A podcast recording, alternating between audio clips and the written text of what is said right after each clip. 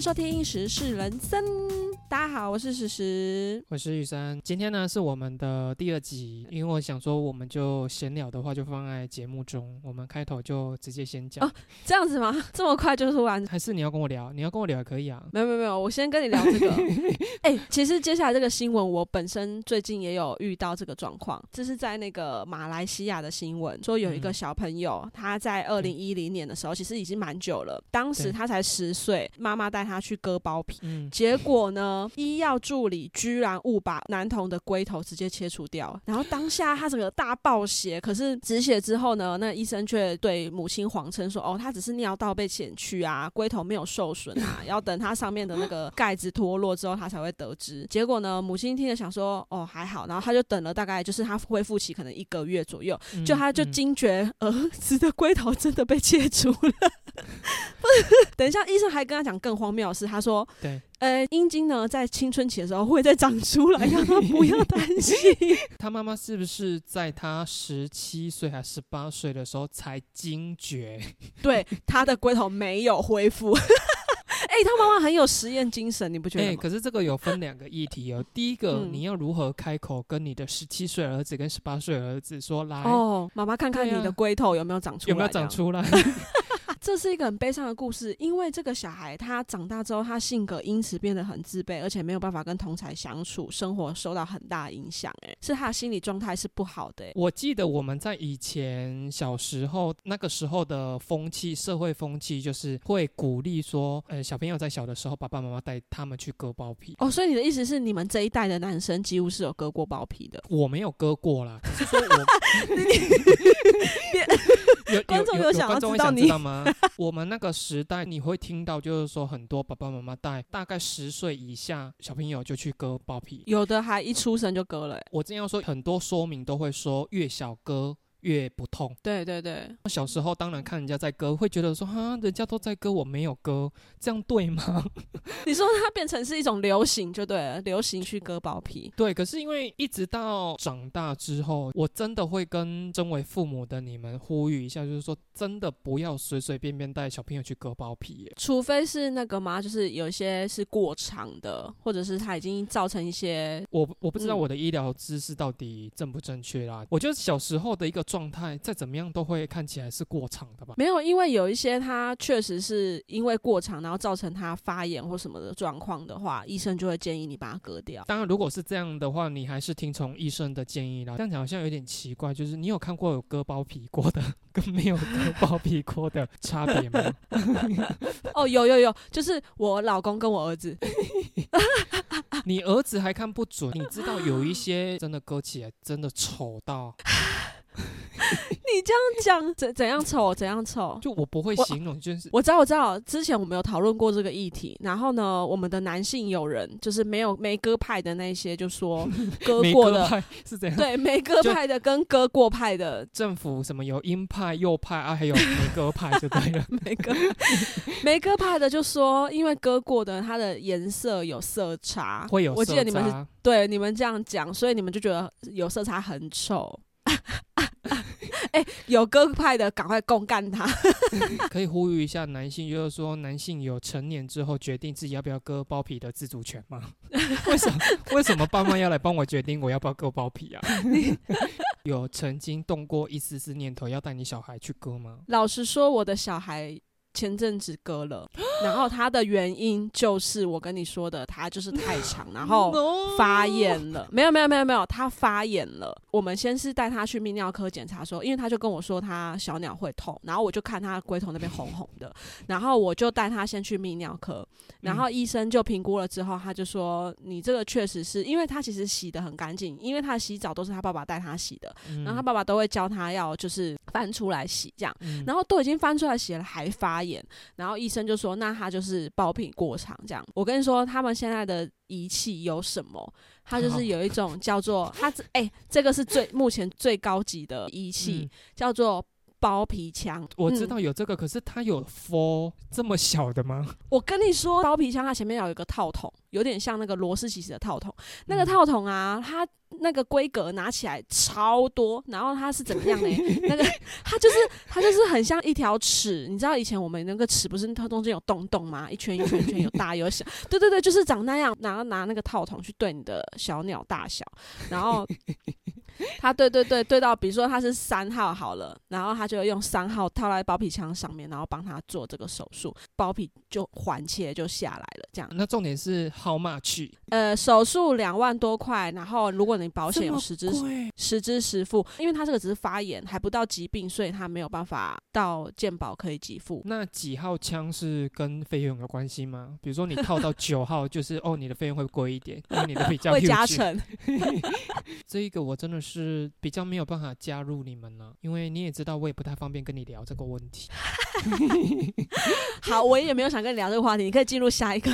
我的下一则新闻呢是高雄有一位妇人呢，她到美发店去烫头发，结果呢，那个设计师呢居然搬出了一个电锅帮她烫，说他这个是现在最最流行的电锅烫。他也不是整个电锅盖上去啊，他是用电锅，然后就是接了一个管子之后，那个管子因为脱落了，导致他的蒸汽散出来，妇人的那个左侧头皮就三度烧烫伤。而且他耳朵还缺了一角哦，头皮就秃头了。然后医生说，就算重建或植发也没有办法恢复。我想要先知道一下，所以他的电锅烫就是龟卡电哥给拆了起来那样。对，因为他还有，对对对，因为他那个新闻啊，还抛出照片说，法院有请他指认哪一个牌子的电锅，他就说啊，等去卡，等去卡。那个设计师就被判刑，警方就是问他说：“你是用煮饭的电锅烫的吗？”他就说：“对。”他说：“愿，他说他们当地都用这个烫头发。”警方就问他说：“那你这个是不是煮饭的电锅？”然后设计师就说：“我没有用这台煮饭。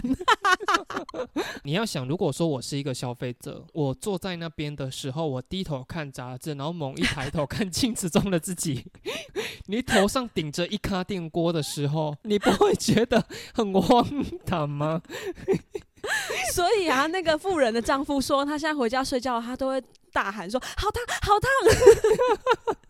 那个电锅造成他阴影呢，他可能从此不敢煮饭呢。其实，在这个富人之前，他也操作过几个人了，都很正常。他也是有回到他的母国去深造过，才把这个技术引到你说高雄的切定是吗？对对，有需要用到深造吗？下一者呢？我觉得荒谬程度跟你那个是有得拼的啦。这个是发生在台南，其实现在飞车抢劫的事情很少见的啦。嗯，对。然后在台南呢，有一个男生呢，他其实两个月前才刚出狱，可是因为他就死性不改，在停红绿灯的时候就发现他隔壁的那一台骑士的脚踏板那边有一个提包，当下呢心生歹念，心急怀就把那一包给抢走了。抢走之后呢，他回家想说，哇，这个提包。还蛮沉甸甸的，所以就想说钱应该不少。结果一打开呢，是七块热腾腾的葱肉饼。警方也其实蛮快，在两个小时以内就立刻知道嫌犯的家住呢，就立刻抓住他。你看这新闻写的很琐碎，七块肉饼剩下四个，嫌犯已经吃了三块啊，就肚子饿啊。我因为我有看到这一则新闻底下网友的留言呢，因为它发生在台南，你知道发生在台南呢，就引起你知道台南近几年被冠为美食之都哦，大家在追那一家葱肉饼，对，大家不 care 那个富人被抢了七块葱肉饼，这个记者也是知道观众要的是什么，他整篇全篇重点歹徒抢走七块葱肉饼的篇幅占了一小小块，很大的篇幅放在哪里呢？你知道吗？他说这是台南国华街的一家葱肉饼七。块一个三十九元，香喷喷，嫌犯也忍不住嗑了三颗。警方找上门，还剩下四块。谁想知道他被抢什么？我们大家只想知道哪一家葱肉饼那么好吃，他要买七块。我是要延伸一块，因为像我是骑车上下班的，像我妈啦，如果回到家的时候，我都会骂我妈，因为很多妇女的那个包包其实都很爱斜背去骑摩托车。哎啊，我本身就是斜背的人哎。你这种就是，如果我骑车跟在你后面的话，我就会在后面诅咒你的人。不是诅咒啦，因为我会觉得说你们到底知不知道安全性？虽然台湾的治安很好，可是因为你侧背包包，那侧背包包来讲的话，不管你里面钱放多还是放少，你万一被抢一次，钱被抢走就算了，你侧背它一瞬间给你扯掉来讲，你有很大的的机会是会摔倒在地的，而且你的那个摩托车又在行进中，你搞不好在一摔命都没了哎。所以后背包会好一点。很执迷不悟，有没有？你这俗称耳朵很硬哎，你怎么会有这样的一个解读？我苦口婆心说成这样，你不是应该解读说哦，那我以后包包就放在后车厢，而这是跟我讲说你要改成后背包？不是因为有时候，因为有时候车厢真的很多东西，像我平常要都要接送小孩，车厢就会放小孩的那个安全帽什么的啊，那包包就塞不进去。啊你真的是在激怒我就对了。你平常包包背那么大的人，你塞得进你的车厢哦？侧背、后背跟放在脚踏垫，那当然，如果你这三个里面只能挑一个，始终没有办法挑进，说我把的我的包包放进后车厢的话，那真的还是放在脚踏，还是真的放在脚踏。这个富人被抢，就是因为他放在脚踏，歹徒提了就走。他没摔车是不是？你的摩托车不会被他这个抢过来的这个作用，就摔倒在地啊。越讲会越生气，就是有一些可能刚交的情侣，我就是要用刚交，刚交。你有没有看过？就是路 旁怎么了？怎么了？路旁就是如果有一对情侣，他们可能刚交往，刚进入热恋期，那个女生就是把安全帽这样放着的时候，男生就会来。哇，有些女生我就想说你是没手是不是？男生要帮她把安全帽放在她的头上，然后还要动手去把她的那个安全扣给扣上。男生再穿戴好自己的。只要每次看到这个画面的时候，我都已经很火大了。那那个女生上车的时候，我就发现她的包包侧背的时候，我就觉觉得说，你们这一对情侣他搞怎样派？你体贴没手，帮他戴那个安全帽，还帮他扣安全帽的那个安全扣，然后你体贴这个女生，可是却忘记跟她讲说，你侧背包要不要放我车厢？没有啊，男生车厢里面搞不好放了一只那个 IKEA 的大熊熊，要给那女生惊喜啊。所以没有办法再放你的包包了。他一打开之后，baby baby，你看，是我送你的娃娃。然后你就活生生让你女友就是暴露在危险中，有多气啊！你这个人。以往我们在上大学的时候，我们就会听过有一些女同学就是说不啊不行，我爸爸不说我不能被男生占，我爸爸说我不能被怎样，我不能被怎样。我那时候还是学生的时候，我都会觉得说耍呗，你耍呗，你耍呗。可是我现在长大成人之后，我就会觉得说，我如果生了一个女儿，我真的会比那些。爸爸妈妈还要更机车哎，因为就是我看太多，你一个男生你体贴，居然是体贴说舍不得让他扣上自己的安全帽，可是你却没有想到说你女友更危险的是她侧背包包在身上这件事哎。还有就是那个有些是衣服没有扣好，然后飘飘飘。其实这个不只是被抢劫，有时候你如果勾到旁边的大货车或什么的话，你就会被扯进去，对不对？其实也有这个安全性。很多女生都爱穿那种垂坠。锐度很大、很很低的那种服装啊，比如说她的裙子很长啊，然后有时候你骑在她后面的时候，你都会觉得说她的裙子已经就是几乎快跟那个 N 档共贴在一起了。哎，我在后面的时候，我就会说烧起来，烧起来，最好烧起来。哎，我真的有遇过穿裙子的女生，她就真的坐上去之后，她把她男朋友的那个机车的后车灯就这样盖住了，就她一一坐下之后，整个就这样扛起来。你们都已经长大成人，你们如果真的体贴对方，你要晒恩爱，你可不可以晒对地方啊？你不要晒一堆就是不重要的地方，注意一下他的安全啦。下则新闻呢，现在女生交男友很多都是用交友软体，那国外呢就有一个网友呢，他就女女生，她就会分享她的省钱妙招，结果就被人家公干，因为她的省钱妙招是她透露自己连续十六天呢。安排了十六次的约会，那男方就会请她吃饭，所以她就可以省钱。我觉得这女生智慧其实蛮高的呢。我先问你一下，你老公这一段应该可以不用听吧？就是在你跟你老公之前，你有跟男生、其他男生约会过吗？没有啊，没有。你老公在旁边是不是？没有啊，怎么了吗？我这怎么了？你想问什么？没有了，我直接问你说，你那时候在跟其他男生出去吃饭的时候，在你们还没有正式走入到交往的时候，你是采取男生一定要付钱的这种心态吗？没有，我跟你讲，不是我今天在讲说哦，多多那个，因为你自己跟我。好友这么多年，你应该也知道我是本身女性主义还蛮强的女生。嗯，我本身是走 A A 制的。有些男生他会，其实他会爱面子，他会说没关系，这餐我请。我可能就会选择，比如说下一通啊，如果是喝饮料或者是去看电影的时候我付。那你跟你老公在交往的阶段呢？对啊，就是这样啊。我在讲我老公啊。你防备心可不可以不要那么高？我就想要跟你好好闲聊嘛。那你觉得一个男生跟女生第一次见面的时候，你如果你的女性友人就是因为这个男生没有主动说要付钱而拒绝他第二次的邀约，你觉得这女生心态正确吗？我知道其实很多女性会这样，就是一第一次约会的时候，即便她没有这个意思，但是她可能会看男生有没有。主动要掏钱这个动作，居然是这样。我是问你这一件事，因为你是女生，我要来说明一下我男生的看法。可是你居然说，其实女生在等待男生会不会主动说要付钱，来评断说这个男生适不适合在一起。可是作为我是一个男生的角度，如果我身边有女性朋友，比如说她第一次要跟男生出去吃饭，我都跟他们讲说，不管男生有没有要付，请你在男生主动说要付钱的时候，主动说，哎，我的多少，很多。男生其实，在观察说这个女生值不值得交往的时候，其实在看这一件事。可是你刚刚又说，女生在看这个男生值不值得交往的时候，对对对，这个就是我们两个的立场。女生也有在看男生这件事情，然后我知道男生有在看这件事情，所以第一次约会的时候，我都会说 A A 制。我认为男生其实是一个很好满足的生物啦。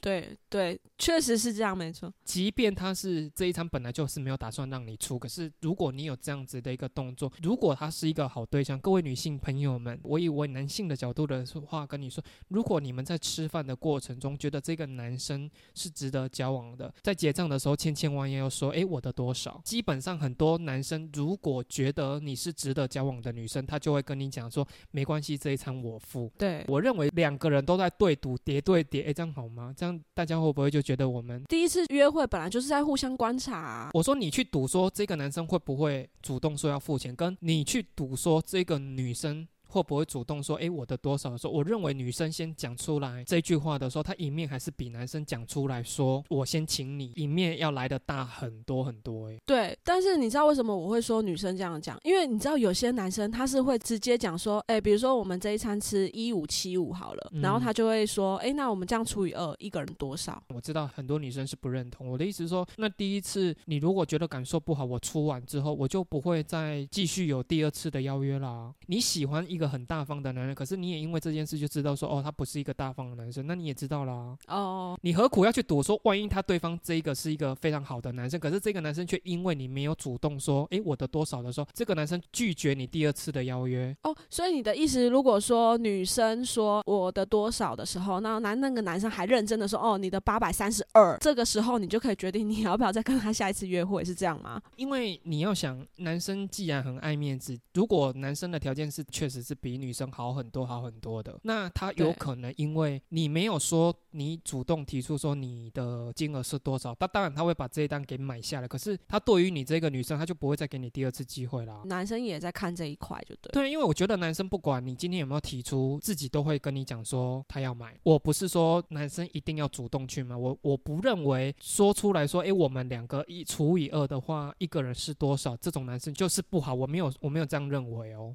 我没有这样认为哦。对，因为确实有一派会认为说，我们只是在约会阶段，我们也还不是男女朋友。即便是男女朋友，也应该要算清楚。可是我也要延伸出来，就是说他一个月有办法约到十六个，而且他是连续哦，他是连续十六天哦。我个人呢，因为单身，所以我也是有在玩交友软体啦。哦，哦，是我滑交友软体的频率真的很低很低。我就是可能这个时间点我刚好没事，我就会拿起来就滑一下滑一下。可是大部分的时间我不沉迷于交友软体。我要说就是说现在。可能交友软体在手机太便利了，所以很多人就是滑到之后，即便配对完，对他也不跟你聊的呢。哦，对对，而且这件事也不是只有我有这样的感受，就是我有一个同事，他目前也就是积极的想要往恋爱的事件里面去发展。我觉得他应该是比我更勤奋的玩交友软体，就是他跟遇到跟我一样的问题。你知道吗？他遇到的就是像你这种人啊。他就一直滑到你这种人。哎，你怎么知道？你又知道我是什么人呢？你是有跟我配对过吗？不是，你刚刚自己就讲啊，你就很不积极，然后滑完 那个配对之后就挂在那边啊。这种东西好像跟你讲，你那种结婚真的是一点乐趣都没有。你可以再载一下交友软体，然后玩个三个月。我们三个月之后，我们再录一集新。再来跟我聊这个话题，可以吗？可以吗？你可以吗？哎，你是不是没有玩过交友软体呀？哇，真的很难聊，我要换搭档啊！我至少知道他是怎么配对，好不好啊？我们今天就到这边，我们如果顺利的话，就下周见喽，拜拜，拜拜。